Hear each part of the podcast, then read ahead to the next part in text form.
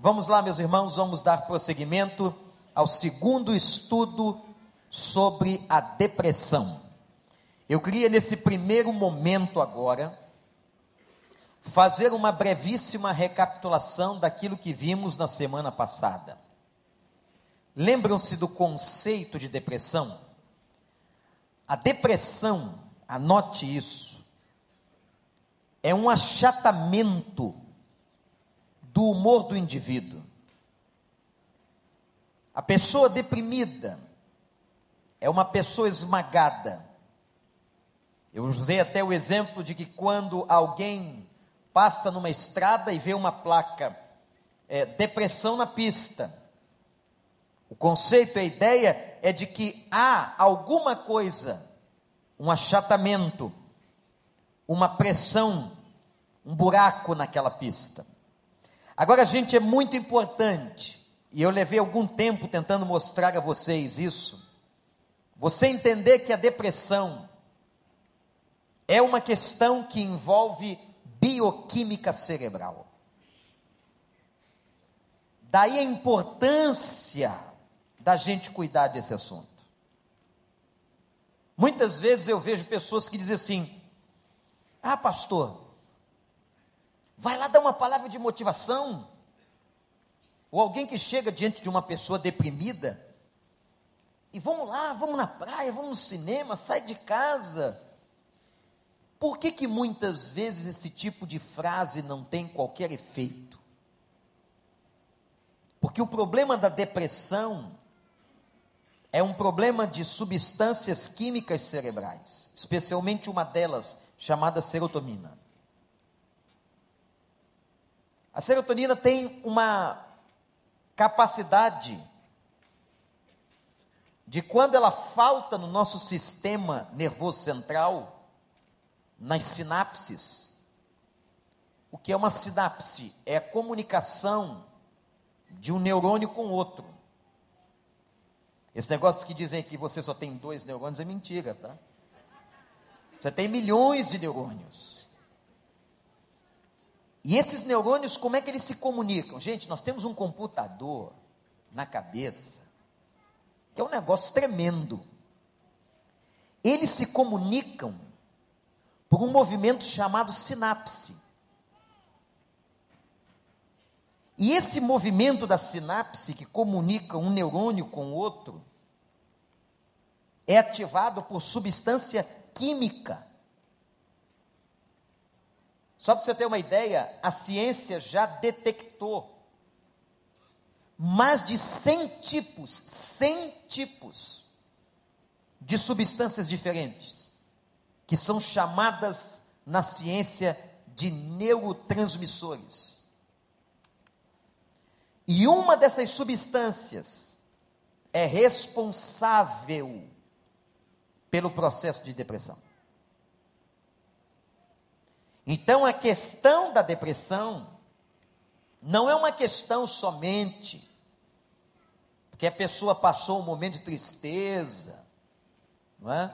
mas é uma questão de alteração bioquímica no cérebro. Por isso que o assunto é complexo. E como eu disse aqui na quinta-feira passada, assim como nós tratamos um problema no estômago, uma gastrite, como tratamos uma questão nos rins, gente, o nosso cérebro também adoece. A nossa cabeça, né? Todo o processo de movimento cerebral deste computador também tem suas fraquezas. Por muito tempo nós tivemos pessoas com, grande, com um grande preconceito de buscar ajuda médica, porque quem é que trata disso? Qual é a especialidade médica que cuida dos problemas de alteração bioquímica? É o psiquiatra. E psiquiatra, no jargão popular, é médico de maluco. O pessoal vai psiquiatra escondido, de máscara, de bota um bigode, vai de peruca. Porque sempre houve um preconceito e às vezes a gente pega isso no contexto do gabinete pastoral. Ah, pastor, Eu não aconselho, não vou levar minha mulher no médico, meu filho, eu não sou maluco, meu, minha família não é maluca. Isso é uma tremenda de uma ignorância. Porque o psiquiatra é um médico especializado que vai tratar desses assuntos de alteração bioquímica cerebral. Se você não sabe, seu cérebro, por exemplo, não tem somente a química, ele tem eletricidade. Eletricidade. Crises convulsivas numa pessoa são provocadas por problemas de eletricidade. O eletroencefalograma que muita gente fazia né, nos meninos hiperativos e hoje, até hoje é feito, ele é uma medição de alterações elétricas. Então existe toda uma questão biológica, médica, envolvendo o aspecto da depressão. Vimos também na semana passada que a depressão tem níveis. Lembram disso? Ela pode ser uma depressão leve, isto é, uma depressão de baixa intensidade. Ela pode ser uma, uma depressão moderada. Quando ela chega a ser uma depressão moderada, ela começa a apresentar alteração de sono, de apetite e de libido. Libido é o desejo sexual, é o apetite da sexualidade. Obviamente, se uma pessoa está em estado de depressão moderada, quer dizer, um segundo estágio, um segundo nível, ela vai apresentar alterações de sono. Aí você vai perguntar assim, pastor, então uma pessoa deprimida dorme muito? Não necessariamente. Vai sempre depender do organismo do indivíduo. Por isso que o tratamento psiquiátrico é um tratamento lento e tem que ser continuado. Primeiro porque as medicações elas se alteram na mente de cada um.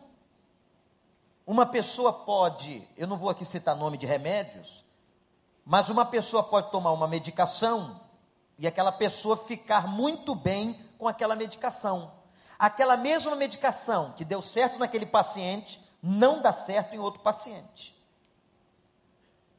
Então, o médico psiquiatra, na verdade, trabalha num ensaio e erro muito grande. O que, que ele faz? Ele vai testando medicações, até que ele possa acertar o medicamento para aquela pessoa. Então, o fato de você tomar um determinado medicamento e deu certo para você, não significa necessariamente que vai dar certo para uma outra pessoa. Os irmãos estão me entendendo? Então, a depressão de nível moderado é uma depressão que altera o sono. A pessoa pode dormir muito ou ela pode ter insônia. As características são alteradas. Uma pessoa pode ter alteração de apetite, ela pode parar de comer, como ela pode começar a comer demasiadamente. Uma pessoa pode ter alteração de libido. O que eu nunca vi é um cara deprimido ficar doidão com vontade de fazer sexo. Isso ainda não vi, não tive notícia. Se vocês souberem, até me informem, porque eu não tenho esse dado. Parece que o afetamento da libido é uma coisa mais profunda. E, e a, as pessoas, geralmente, as pessoas depressivas têm uma alteração de libido. Vocês querem ver uma outra coisa interessante na depressão? Hoje, isso são estudos atuais. A ciência está percebendo que o comportamento do deprimido muda até na questão de gênero. A mulher, por exemplo, a mulher depressiva ou a mulher deprimida tem a tendência à tristeza, à melancolia. Ela vai cumprir aquele papel clássico do deprimido que vai para o quarto, fica num quarto escuro, deitado, tem um sono muito prolongado. Isso é característico em depressão em mulher. E a depressão no homem? Hoje está se percebendo que a depressão no homem se apresenta de uma maneira diferente. A principal característica do homem deprimido não é igual da mulher. O homem deprimido apresenta um alto grau de irritabilidade. Enquanto na mulher há uma prostração, no homem há irritação. O homem agitado, irritado. E essa irritabilidade tem uma correlação com agressividade. Então, às vezes, você está olhando um, um rapaz, um homem, que está altamente alterado, apresentando um comportamento que nunca apresentou comportamento de irritabilidade ou acima do seu nível normal e agressividade, pode ser que este irmão, este homem, esteja em estado depressivo. Então, até na questão do gênero, como é que a doença se comporta em homens e mulheres, é uma coisa interessante.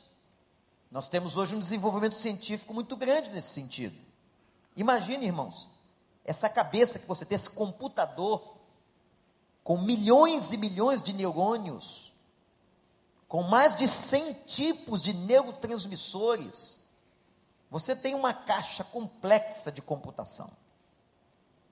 Então a ciência está caminhando ainda no descobrimento do que a gente chama de funcionamento cerebral.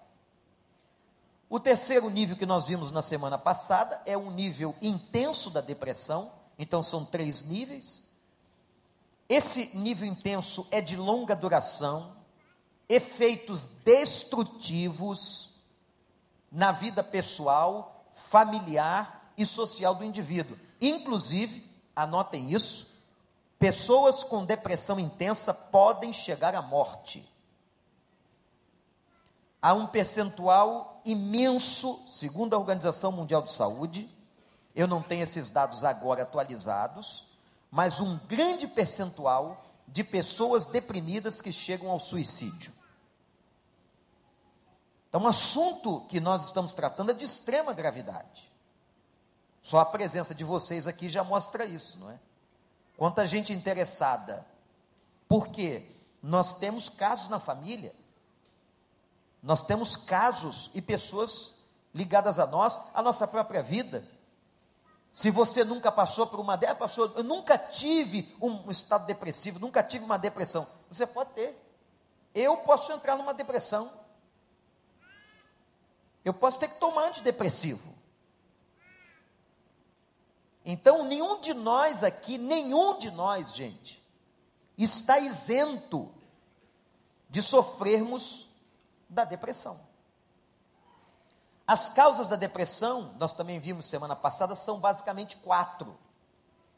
Né? Fatores genéticos, isto é, para simplificar o entendimento disso, são fatores aonde você traz uma predisposição orgânica. Questões na sua formatação, no seu HD, na sua constituição, em que você tem fatores que facilitam o processo de depressão.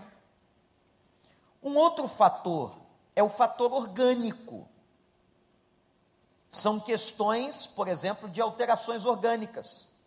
Pessoas com certas enfermidades, por exemplo, problemas de tireoide, pessoas com um tumor no cérebro, questões até de hipertensão, enfim, uma série de doenças e de situações orgânicas que podem contribuir com o processo depressivo. O chamado fenótipo, que é aquele, aquele valor aquela prática social adoecida. Alguém me perguntou uma vez numa palestra que eu estava dando para líderes sobre depressão, perguntou assim: "Pastor, uma igreja, ela pode o sistema, porque o fenótipo tem a ver com o social.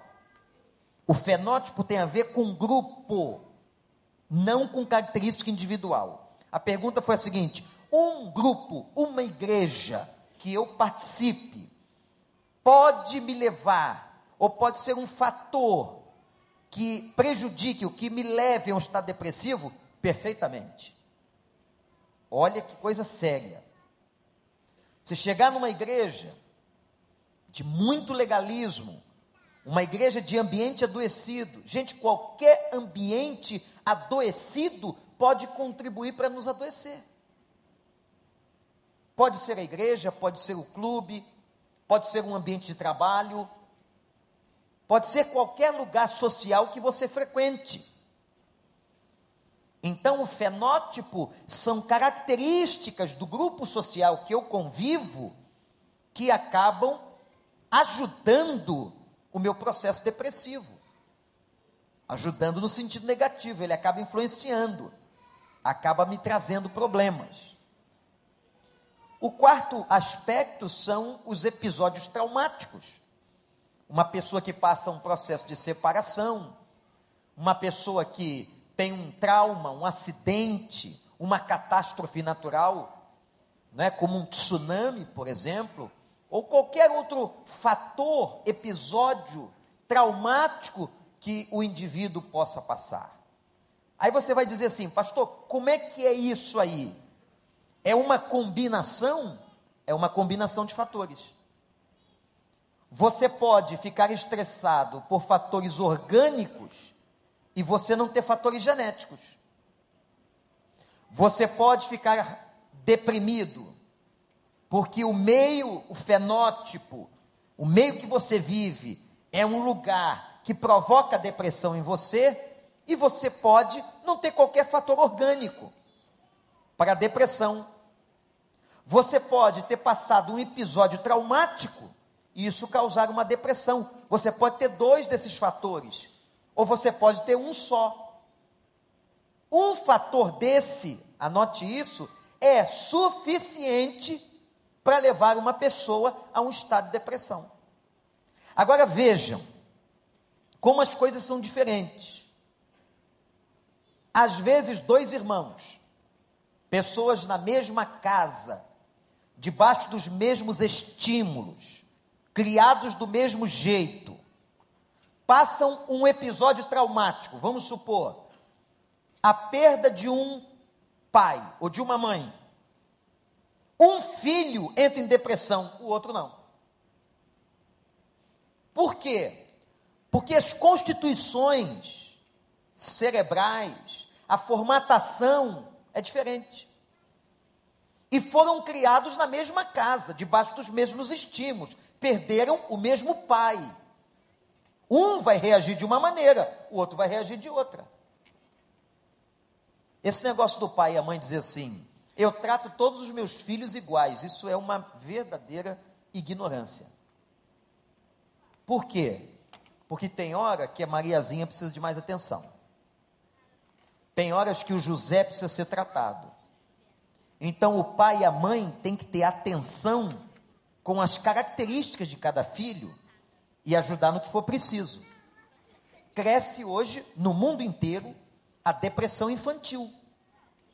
Crianças em estado de depressão. Irmãos, é uma coisa impressionante. Vocês sabiam que o Brasil já é o terceiro país no mundo em índice de suicídio? Nós estamos numa situação extremamente complexa. Enfim, esses quatro fatores que eu cito aqui, ou quatro causas, podem trazer depressão a uma pessoa. Agora, como eu caracterizo a depressão? Como é que eu sei que a depressão chegou? Isso é muito importante. Eu quero então usar o texto bíblico da semana passada lido, que é de 1 Reis 19, a experiência do profeta Elias. Se você tiver uma Bíblia, ou aí no seu iPhone, no seu iPad, 1 Reis 19, vocês se lembram da história de Elias. Observem. Estamos aqui no oitavo século antes de Cristo. O reino do norte Israel se divide em dois reinos: o reino do norte e o reino do sul. O reino do norte com dez tribos, o reino do sul com duas tribos. O reino do norte está em crise. oitavo século antes de Cristo. Nesse contexto aparece o profeta Elias, que sai de Tisbé, chamado por Deus para exercer uma missão profética no Reino do Norte. Vejam agora o verso 1 do capítulo 19. Acabe era rei nessa época, rei do Reino do Norte. Contou para Jezabel, sua mulher, tudo que Elias tinha feito. O que, que Elias tinha feito? Matado 450 profetas de Baal. Na verdade, não foi ele que matou, ele desafiou os profetas, ele desmoralizou os profetas, e o povo, quando viu que os 450 profetas eram falsos, induziram o povo à mentira, o povo atacou e matou os 450 profetas. Ora, Acabe, o rei, que era um rei idólatra, um rei que desagradava a Deus, conta para sua mulher, que é uma endemoniada, Jezabel, que Elias foi o responsável de causar isso tudo. Versículo 2: Jezabel então manda um mensageiro a Elias para dizer-lhe que os deuses, eles eram idólatras, me castiguem com todo rigor, se amanhã, amanhã, nessa hora, eu não fizer com a sua vida o que você fez com a deles, com a dos profetas. Versículo 3: Elias teve medo e fugiu para salvar a vida. Em Berseba de Judá, ele deixou o seu servo, entrou no deserto, caminhando um dia. Chegou a um pé de giesta, sentou-se debaixo dele e orou pedindo a morte. Já tive o bastante, Senhor. Tira a minha vida. Não sou melhor do que os meus antepassados. Depois se deitou debaixo da árvore e dormiu. De repente, um anjo tocou nele e disse: Levante-se e coma. Elias olhou ao redor e ali junto à sua cabeça havia um pão assado sobre brasas quentes e um jarro de água. Ele comeu, bebeu, deitou-se de novo e dormiu. O anjo do Senhor voltou, tocou nele e disse: Levante-se coma, pois a sua viagem será muito longa. Então ele se levantou, comeu e bebeu, e fortalecido com aquela comida, viajou 40 dias e 40 noites, noites até chegar a Horebe, o monte de Deus, e ali entrou numa caverna e passou a noite. A palavra do Senhor veio a ele: O que você está fazendo aqui, Elias? Ele respondeu: Tenho sido zeloso pelo Senhor, Deus dos céus. Os israelitas rejeitam a tua aliança, quebraram os teus altares, mataram os teus profetas à espada. Sou o único que sobrou, e agora também estão procurando matar-me. O Senhor lhe disse: Saia e fique no monte, na presença do Senhor, pois o Senhor vai passar. Então veio um vento fortíssimo que separou os montes, esmigalhou as rochas diante do Senhor, mas o Senhor não estava no vento. Depois do vento, um terremoto, mas o Senhor não estava no terremoto. Depois do terremoto, o fogo, mas o Senhor não estava nele. Depois do fogo, ouviu um murmúrio de uma brisa suave. Quando Elias ouviu, puxou a capa, cobriu o rosto, saiu e ficou à entrada da caverna. E uma voz lhe perguntou: O que você está fazendo aqui, Elias? Ele respondeu: Tenho sido zeloso pelo Senhor, o Deus dos exércitos. Os israelitas rejeitaram a tua aliança, quebraram os teus altares, mataram os teus profetas à espada. Sou o único que sobrou. E agora também estão procurando matar-me. O Senhor lhe disse: Volte pelo caminho por onde veio e vá para o deserto de Damasco. Chegando lá, unja Azael como rei da Síria. Unja também Jeú, filho de Nissi, como rei de Israel. E aí ele vai falando sobre as unções. Irmãos, lá em Tiago 5,17, Novo Testamento cita Elias mais de 30 vezes. Em Tiago 5,17 diz assim: Elias era um homem sujeito às mesmas paixões que nós. Elias tinha, e era um homem comum, tinha suas fragilidades como você, como eu. E esse homem entrou em depressão. Homem de Deus, profeta, profeta mais importante da história de Israel, um profeta que Deus arrebata, Elias não morre, mas é arrebatado numa carruagem. Vejam o nível espiritual desse homem. Vejam, irmãos, o nível espiritual desse homem. É esse Elias que aparece no Monte da Transfiguração diante de Jesus? Elias é responsável pela primeira ressurreição da história da Bíblia. Deus usa Elias para ressuscitar o filho da viúva de Serepta. Elias destrói o processo idólatra do Reino do Norte. Como é que pode, pastor, um homem desse entrar em depressão? É a crise. Como é que pode um homem de Deus entrar em depressão? Como pode um pastor entrar em depressão? Como pode o filho de um pastor entrar em depressão? Uma das maiores crueldades que aconteceu nos últimos dias foi a morte por suicídio do filho de Rick Warren. Pastor de Saddleback, uma igreja imensa na Califórnia. Alguns de nós já tivemos o privilégio de visitar. A igreja que está e que sistematizou o processo do Celebrando a Recuperação. Uma igreja bombando nos Estados Unidos. Um homem de Deus. Um homem que escreveu um livro que se tornou, depois da Bíblia, o livro mais vendido na história da humanidade. Uma vida com propósito. Um homem pregador inigualável.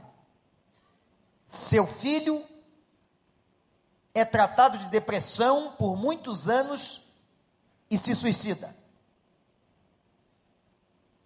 Muitos entre aspas, colegas de ministério, muitos invejosos ou muita gente que queria sempre encontrar na vida de Rick Warren algum tipo de problema, nas redes sociais, usou para tentar denegrir o ministério do homem. O filho de um pastor, um pastor, um líder, um profeta, pode entrar em depressão, gente. Eu mostrei a vocês que não foi só Elias. Jonas entrou em depressão. Davi entrou em depressão. Eu estou pegando Jonas, podia pegar outros. Como é que você faz isso? Entra no site da Organização Mundial de Saúde, veja as características da depressão. Depois você faz um paralelo com a Bíblia, com a história desses homens. E você vê claramente os processos depressivos. Vamos então voltar para a vida de Elias, o grande profeta. 30 vezes citado no Novo Testamento. Primeira característica que ele apresenta: medo e angústia, versículo 3. Vejam que o medo de Elias é desproporcional. O medo que ele tem é um medo fóbico. Por que, que é desproporcional? Porque um homem que vê o fogo cair do céu, um homem que vê a morte dos idólatras, um homem que foi instrumento para ressuscitar o filho de uma viúva, o homem que viu muitas maravilhas de Deus, agora ele tem medo de quê? da declaração de Jezabel, mulher de Acabe, que disse: amanhã, em 24 horas, eu vou matar você. É claro que o medo de Elias é um medo absolutamente fora da normalidade. Atenção, comprovado cientificamente que depois de um momento de grande euforia na vida de uma pessoa, a tendência é que haja um abaixamento de humor e motivação. É muito comum depois da festa vir a depressão. É muito comum esse tipo de movimento. Elias vinha de um momento exaustivo onde ele chega no auge. Ele é instrumento de um milagre tremendo. O fogo caiu do céu, lambeu a água, os profetas morreram. Ele é protagonista de um episódio sobrenatural extraordinário. Esse homem, agora como humano, cai. Versículo 3: Elias sente medo. Uma angústia se instala no seu coração. Primeira característica de uma pessoa deprimida é sentimento de medo. Qual é a diferença da depressão para a síndrome do pânico?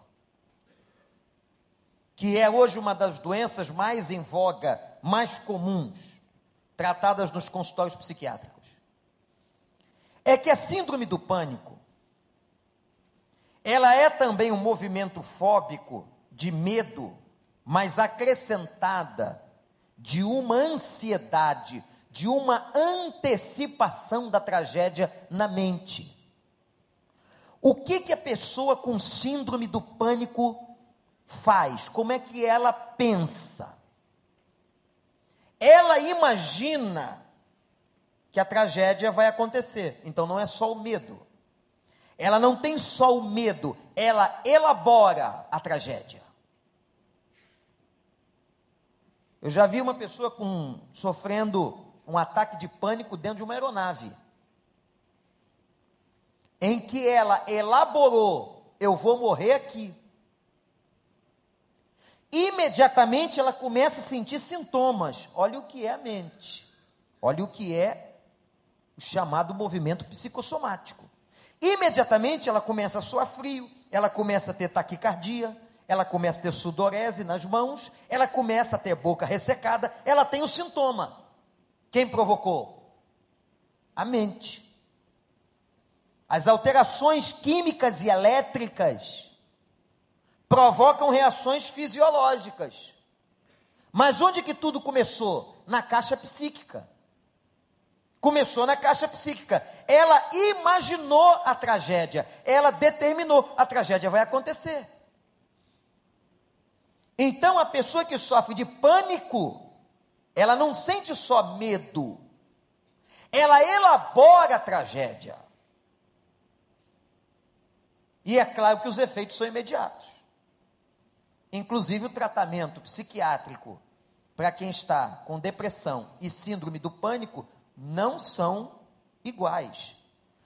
A síndrome do pânico, inclusive, tem um componente que é Aí é um outro estudo, um outro contexto, uma outra hora, que é a ansiedade. O que é ansiedade? A ansiedade é a antecipação de processos. Eu podia dizer, em outras palavras, conceitualmente, que a ansiedade é uma preocupação excessiva, demasiada, exagerada. Ora, a palavra preocupação já diz o que, que significa isso. Já pensou que é o preocupado? O preocupado é o que está previamente ocupado. Mas você, não, o problema, não, eu vou, eu vou viajar semana que vem, mas eu estou agora preocupado. Isso é ansiedade. E como a depressão, a ansiedade tem níveis.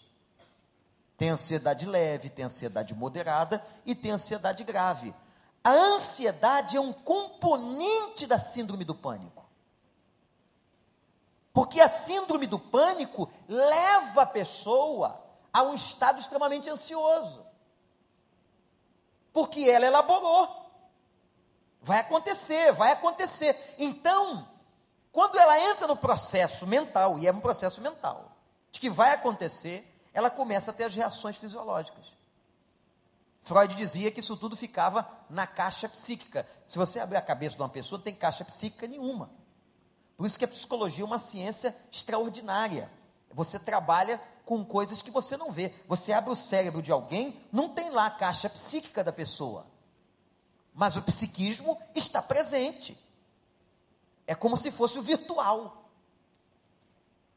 O psiquismo é como se fosse o virtual do computador.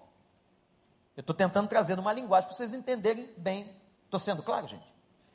Então, é, uma pessoa com síndrome do pânico é uma pessoa que tem o componente da ansiedade, que tem o medo e que elabora um processo por ansiedade. E ela tem reações fisiológicas na hora. Por exemplo, ela pode ter um processo de pavor, de pânico, às seis horas da tarde. Por quê? Porque é claro que todo processo noturno de escurecimento dificulta a mente. Por que, que as pessoas se sentem mais inseguras à noite? Jesus usou esse exemplo várias vezes. O ladrão vem de noite. E etc. A noite traz. Por exemplo, é comprovado cientificamente que países onde o sol menos aparece há uma maior incidência de casos de depressão. Países muito frios, países onde o sol dura muito pouco tempo durante algumas horas do dia. Eu me lembro quando cheguei na Ucrânia, numa época que era outono, gente. Eu tomei um susto quando o avião estava pousando em Kiev, estava escuro, três horas da tarde. Eu disse: o que, que aconteceu? Será que eu coloquei o relógio na hora errada? Perguntei a um sujeito que horas são. Três horas da tarde. No verão, em Kiev, às três, três e meia, quatro horas já é noite. E o sol só vai nascer no dia seguinte, lá para as seis horas da manhã. É o rigor do inverno do leste europeu. Ora, é claro que um processo desse tira de nós algumas questões importantes da nossa fisiologia. Por exemplo, a vitamina D só é produzida no corpo com ativação de raios solares. Se você não toma sol, se você quer ter uma pele linda, você vai ter uma pele linda. Mas vai para o buraco por falta de vitamina D. Aí vai lá, tá, ah, morreu com uma pele tão bonita, né? Olha que defunto lindo. Pele linda, não tomou sol, mas também não tinha vitamina D, né? A ausência de outros componentes que prejudicam o indivíduo. Tem umas coisas hoje que são coisas de louco, que você ouve aí na televisão, pessoas que fazem dietas por conta própria e etc. Mas o medo é a primeira evidência textual da depressão de Elias. Segundo, solidão. Várias vezes ele diz assim: Eu estou sozinho. Mataram todo mundo, eu fiquei sozinho. Mataram todo mundo, eu fiquei sozinho. Ele se sente só. O deprimido se sente só. E a coisa mais confusa é que o cara está só, se sentindo só dentro de casa, com a família toda ali dentro. Não importa. Ele se sente só morando num prédio. Vocês já entenderam o que é o conceito de morar em prédio? Gente, a gente mora um em cima do outro, separado por uma laje. Mas as pessoas se sentem sós. Elias dizia assim: Eu fiquei sozinho. Todo mundo me abandonou. Mataram todos os outros profetas. Mas eu fiquei só. A questão do desamparo é uma questão presente na depressão. Pessoas que se sentem desamparadas. É uma outra característica. Então você tem a primeira, uma pessoa com medo e angústia. Uma pessoa que se sente só. E às vezes cercada de outras pessoas. A solitude ou a solidão é uma questão interna, psíquica. Eu posso estar no meio da igreja com duas mil pessoas e estar tá me sentindo só. Eu posso estar em casa com a minha mulher, estou me sentindo só. Tudo depende da caixa, do computador. Percebe, percebem como a cabeça da gente é um negócio extraordinário, muito sério. Irmãos, nós não temos tempo aqui, mas, por exemplo, a questão da percepção. Pastor Daniel, isso é um estudo que dá para fazer um semestre. a percepção da realidade é uma coisa, a realidade pode ser outra. Isso acontece na sua vida e na minha vida o dia inteiro. A minha percepção do ambiente, a minha percepção de pessoas, uma é a percepção de pessoas, outra é a percepção social do ambiente, pode não corresponder à realidade. Eu chego aqui e digo assim: está todo mundo triste aqui hoje. É a minha percepção, é a minha leitura. E alguém diz assim: não, pastor, não tem ninguém triste aqui hoje. Vamos fazer um levantamento? Aí o pessoal diz assim: não, pastor, não tem ninguém triste aqui. Está todo mundo bem. Mas na minha percepção, eu estou fazendo uma leitura de que aquele indivíduo ou de que aquele grupo social não está bem. E a percepção humana é falha, a percepção humana nos trai. E o que é que vale? O que, que é real para mim? Presta atenção no que eu vou dizer. O que, que é real? A realidade em si ou o que eu percebo dela? O que, que é real para você? O que realmente é ou o que você percebe da realidade? É o que você percebe. E a sua percepção é afetada Afetada por quê? Por vários fatores, inclusive fatores fisiológicos.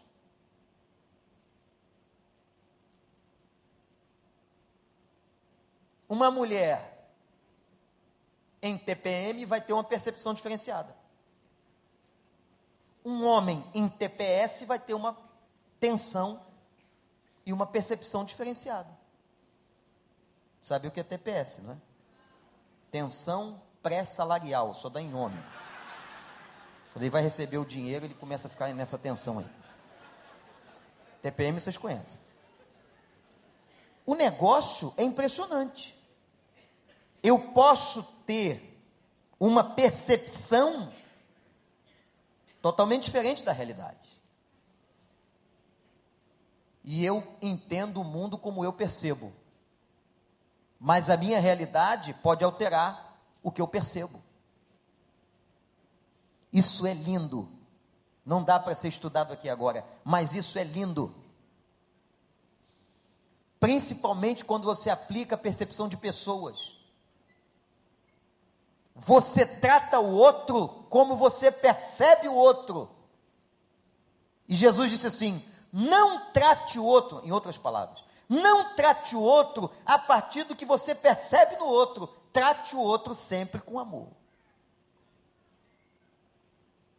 Ele não disse ame o outro se o outro for assim, se o outro se comportar assim.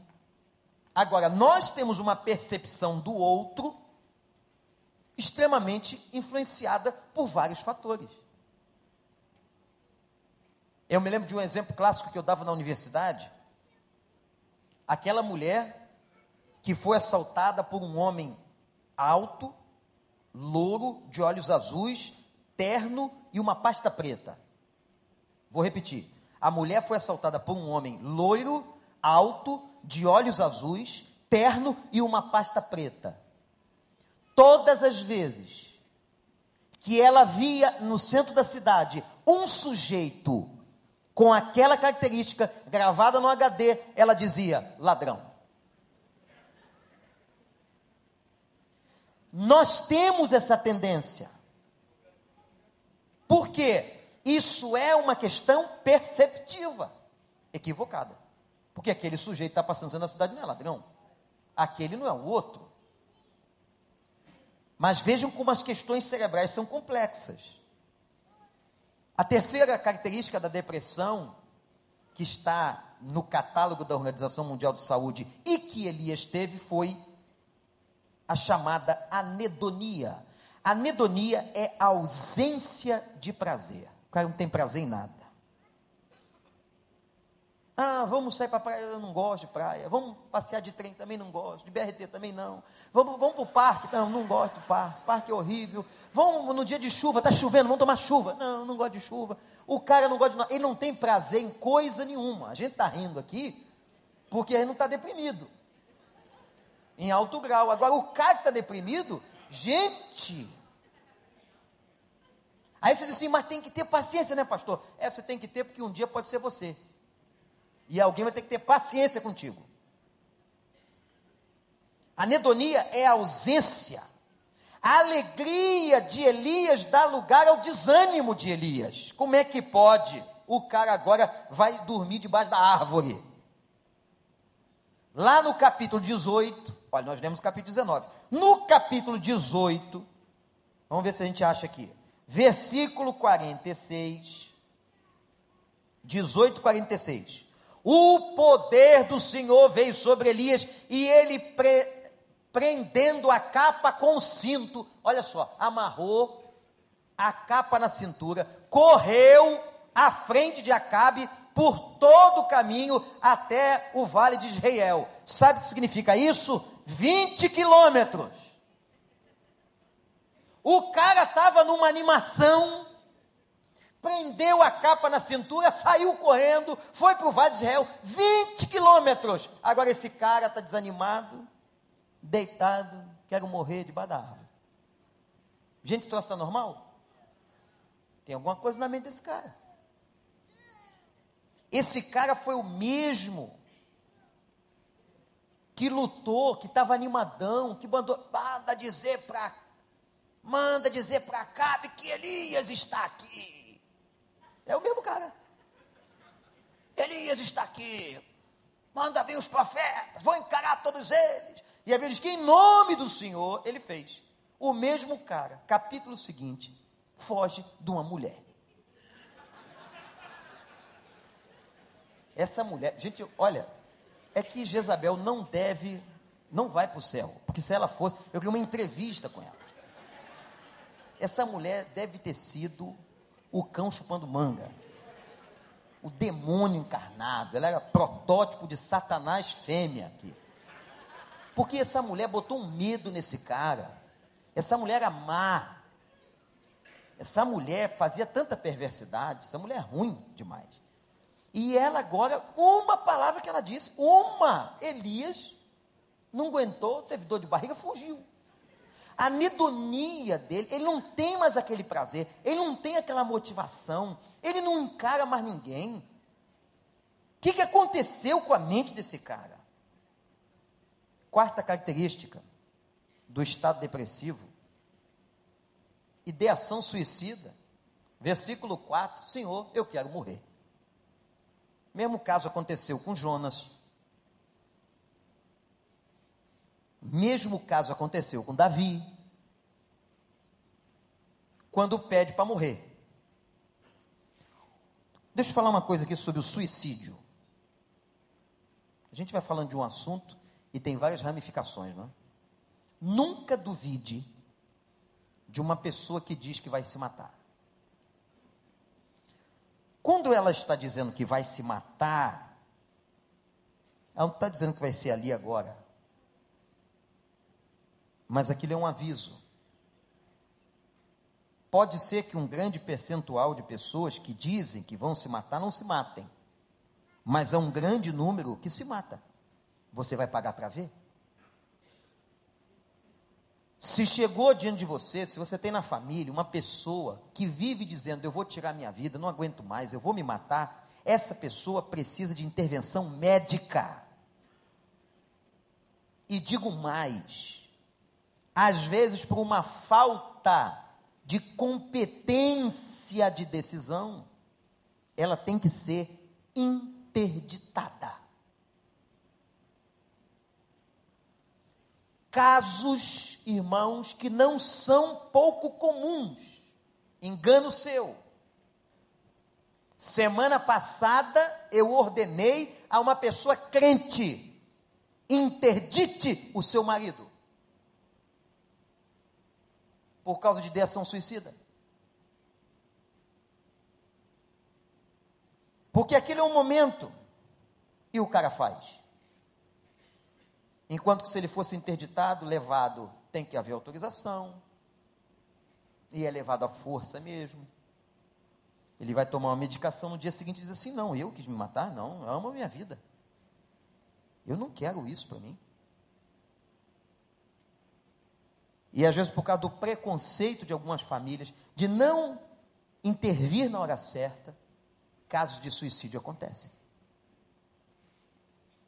Elias disse a Deus: Eu quero morrer. Ele não está brincando com Deus, ele não está fazendo um jogo de palavras, não. Jó sentiu a mesma coisa, Davi, Jonas e tantos exemplos na Bíblia. Então, quando você tiver uma pessoa ameaçando que ela vai tirar a vida dela, ela precisa ser observada imediatamente. Você sabe que todo trato terapêutico, no consultório de um psicólogo, doutor Darcio está aqui, tem outros psicólogos aqui, doutora Leda, nós temos que ter por obrigação sigilo profissional. Nenhum juiz pode determinar que eu diga o que um paciente me contou em consultório. A lei protege o terapeuta.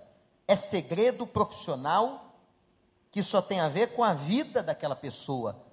Em que momento isso é quebrado? Em caso de suicídio e surto. Porque você tem que compartilhar o contexto com a família. Você tem que buscar ajuda externa. Você tem que ter intervenção de um médico. Outra característica, quinta, que aparece, Elias é o tipo deprimido clássico, né? É de carteirinha, como dizem os psicólogos. Esse aqui teve depressão de carteirinha. Ele teve uma degeneração de autoimagem. O que, que é isso? A pessoa deprimida começa a se ver de uma forma pejorativa. O que, que é autoimagem? É a imagem que eu tenho de mim. Às vezes você vê cada coisa em consultório terapêutico, é um negócio tremendo. Chega uma pessoa linda, uma mulher linda, um homem lindo, e a pessoa diz assim: Eu sou muito feia entra em processos de anorexia, com a questão de gordura etc. Por quê? Não adianta você dizer para ela que ela é linda. Ela está vendo ou se vendo de uma outra forma. Não adianta você ficar tentando, não, mas você não é isso, você é outra coisa. Por isso, irmãos, que o processo psíquico na cabecinha das crianças. Trabalhar com criança é uma coisa muito séria. Criar um filho é uma coisa muito séria. Às vezes você diz uma palavra, você está trazendo uma degeneração de autoimagem. Ele começa a se ver de uma maneira totalmente deturpada, deformada. E Elias começou a dizer isso no versículo 4. Olha só para o versículo 4 do capítulo 19. Chegou a um pé de gesta, sentou-se, orou, pediu a morte. Já tive o bastante, Senhor, tira a minha vida. Aqui que está o problema. Não sou melhor do que os meus antepassados. Quer dizer, até aquele momento ele achava que era. Até aquele momento, ele achava que ele teve uma vida melhor, um comportamento melhor, uma estrutura melhor. Mas agora ele começa a se ver de maneira degenerativa. Eu não sou melhor do que eles, eu não sou melhor do que ninguém. Pelo contrário, eu sou pior, eu sou mais fraco, ele começa a ter uma autoimagem. Ora, o que, que você diria de Elias? Qual seria o livro que você escreveria sobre ele? Um grande homem, um homem forte, um homem que encarou 450 profetas, um homem que ressuscitou, foi instrumento de Deus para ressuscitar uma, uma criança. Esse homem é maravilhoso, mas o homem se diz assim: não, eu não sou isso não. Ele começa a degenerar a ele mesmo. Uma perguntinha aqui só para jogar uma pimenta no processo. Como você se vê? No aspecto físico, no aspecto psicológico, no aspecto espiritual, como você se vê? Paulo tratando dessa questão, a Bíblia trata muito de questões emocionais e diz assim: que o homem não tenha nunca um pensamento sobre si mesmo que esteja além ou aquém. Eu não posso ter uma superestimação e nem uma subestimação. Tanto a pessoa que se subestima, isto é, que ela tem uma baixa de autoestima, ou a pessoa que é superestimada, eu sou o cara, eu sou a mulher, eu sou a pessoa, eu sou o cara, tanto para lá quanto para cá é patológico. E Paulo diz assim: tenha uma visão equilibrada de si mesmos. Como é que você se vê no processo da autoimagem? Quem sou eu? 1 Coríntios 15, Paulo diz assim: pela graça de Deus eu sou quem sou, ou eu sou o que sou. Olha, esse texto, pastor Daniel, não dá seis meses de conferência, dá um ano. Tal a profundidade da afirmativa de Paulo. O que que Paulo quis dizer com isso? Qual era a visão que ele tinha quando ele diz: pela graça de Deus, eu sou quem eu sou. Ele não está dizendo aqui, não está sendo pedante, ele está tendo uma visão realista dele mesmo. Degeneração de autoimagem. Versículo, ou melhor, ponto de número 6. O distúrbio do sono, depressão, leva a esse distúrbio. Que pode ser, dependendo do organismo, uma insônia tremenda. Ou pode ser que o cara durma dois, três dias. Elias dormia, versículo 5, ele dormiu. Quem que acordou ele? Hã? Ele acordou sozinho? Se deixasse, ele ia dormir debaixo das gestes. Gente, só que ele está no deserto. Cara, tu já foi no deserto? Você sabe quantos graus? Você imagina um cara dormir e dormir de não acordar. Ali tinha bicho, tinha mosca. Hein? Calor, suor.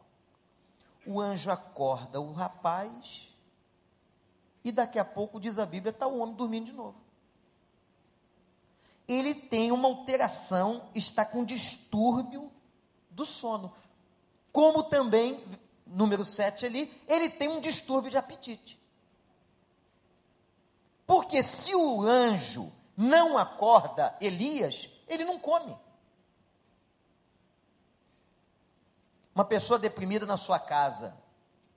Ah, está dormindo, pastor. Cadê a pessoa? Está tá, tá deprimida, está dormindo, está dormindo já cinco dias. Vocês acordaram para dar alimentação? Não, não, deixa descansar. Quer matar o sujeito, né? quer se livrar da, da vítima. É claro que você vai trabalhar isso, que ela pode entrar num processo de inanição e morte. Se ela não consegue comer, ela tem que entrar em processo de intervenção. Ela não pode ficar sem alimentação. O que nos mantém em pé é alimento. Vovó já dizia: o saco vazio não fica em pé.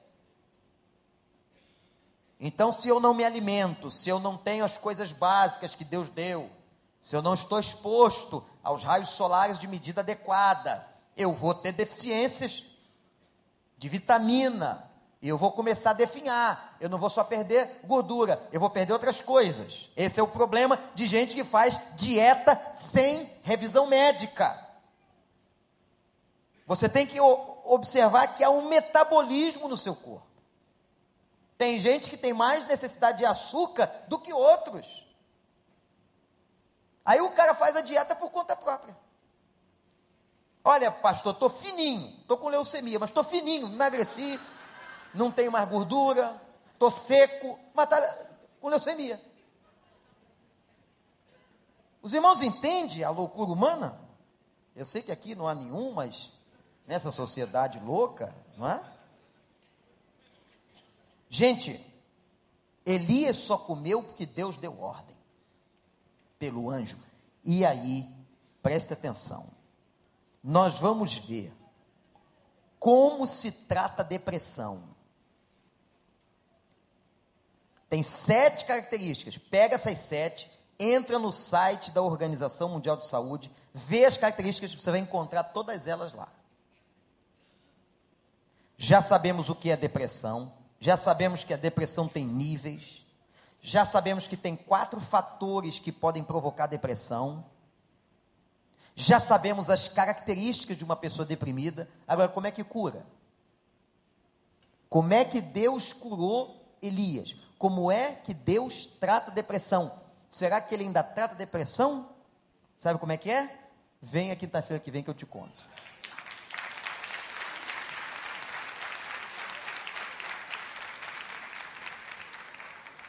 Obrigado, pastor. Olha,